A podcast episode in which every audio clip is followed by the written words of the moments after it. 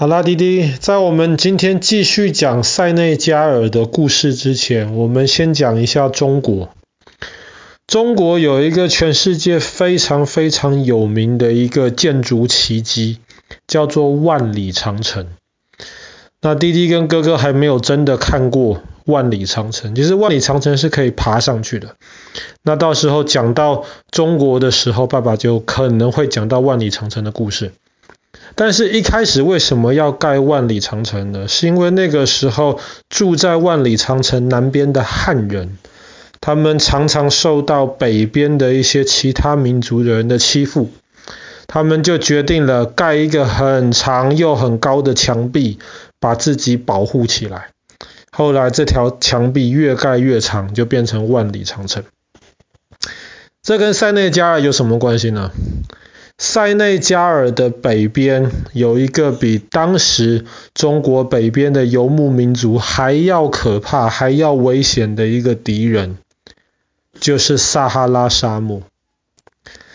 今天的撒哈拉沙漠基本上已经快要跟今天的中国一样大了，非常非常大。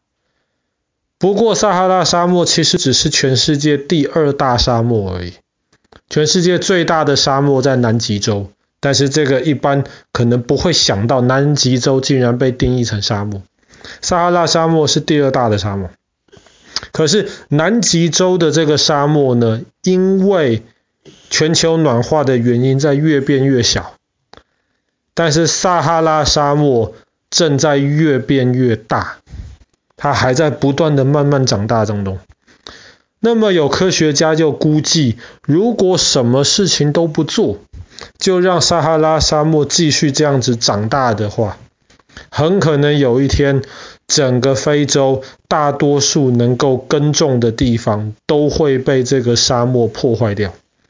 毕竟在沙漠里面非常干燥，绝大多数的植物都没有办法种在那边。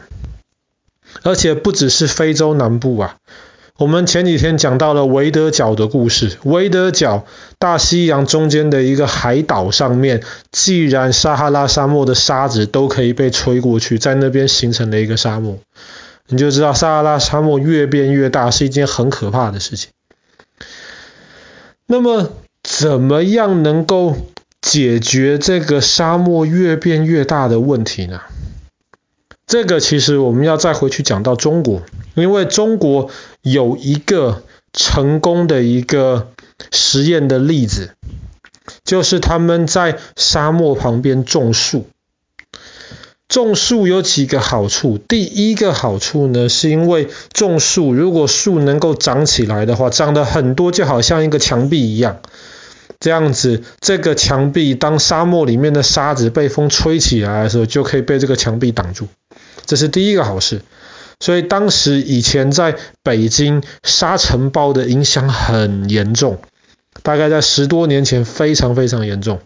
可是后来中国政府开始种树了之后，明显中国北方的空气品质要好得多。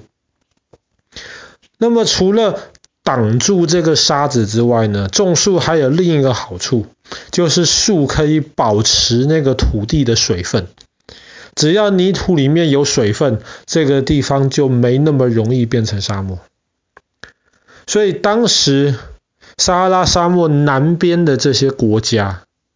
他们看到了中国成功的这个实验之后，他们也在想说，有没有办法我们来做类似的事情，能够来阻止，不要让撒哈拉沙漠越变越大。那为什么只有撒哈拉南边的国家一起在想呢？因为撒哈拉的北边、西边、东边基本上都已经扩张到海边了，那里已经来不及了，没有办法再阻止它。所以在撒哈拉南边的这十几个国家就合起来，他们就决定了，我们也要来种树。那么由塞内加尔这个国家带头，他们的计划就是要沿着撒哈拉沙漠南边的这个边缘。大概可能六七千公里长的地方，他们要种一片树墙。这片树墙大概会长快七千公里，宽大概十几公里，这么大的树墙，希望能够阻挡撒哈拉沙漠。那么要在沙漠旁边种树，第一个要紧的就是要选那一种非常容易耐旱的，不需要太多水的树。毕竟在沙漠的边边，这水分是很缺乏的事情。所以这个非洲的这个绿色长城，他们决定用的就是各个国家比较耐旱、比较不怕热、不怕干的这些树。那么塞内加尔主要用的是一种叫做相思木，这个木头可以长得很好、高大，然后又不需要太多水。然后，因为塞内加尔其实受到这个沙漠化的这个问题非常严重，所以大概在十多年前，塞内加尔就开始种树了。他们就在他们国家的北边开始种一大排树。然后种了这棵树之后几年，他们就发现，哎，这个树的另一边，就是不是靠沙漠的那一边，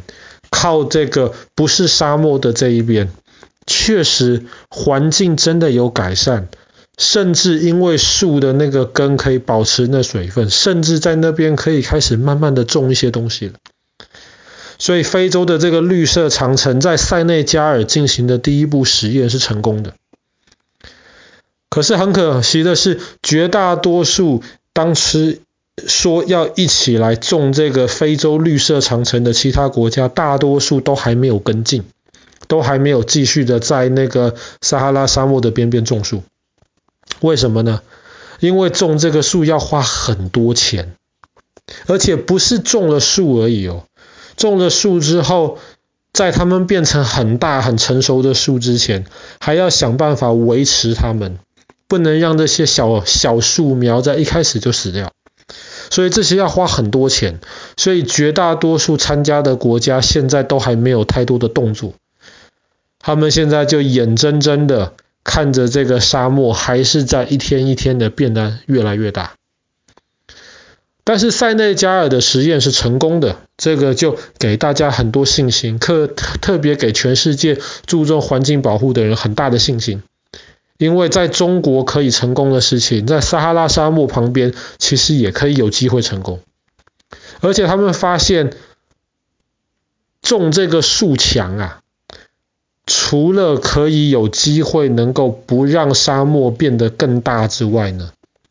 甚至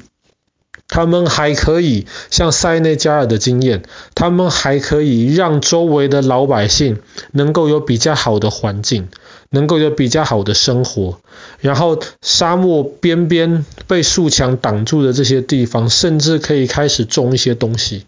那么这些老百姓就可以种出更多的东西，让他们自己有机会能够吃饱，甚至有多的东西还可以拿去换钱。所以虽然这个计划一开始要花很多很多钱，可是如果这个计划成功的话，它能够带来的好处其实会远远多过一开始丢下去的这些钱。所以现在全世界也有很多其他国家的组织，特别是一些注重环境保护的人，他们也在说，如果非洲的这些国家没有钱的话，他们愿意捐钱，能够让非洲的这些国家完成这个绿色长城。好啦，那么我们今天的故事就讲到这边，在塞内加尔开始的这个非洲的绿色长城。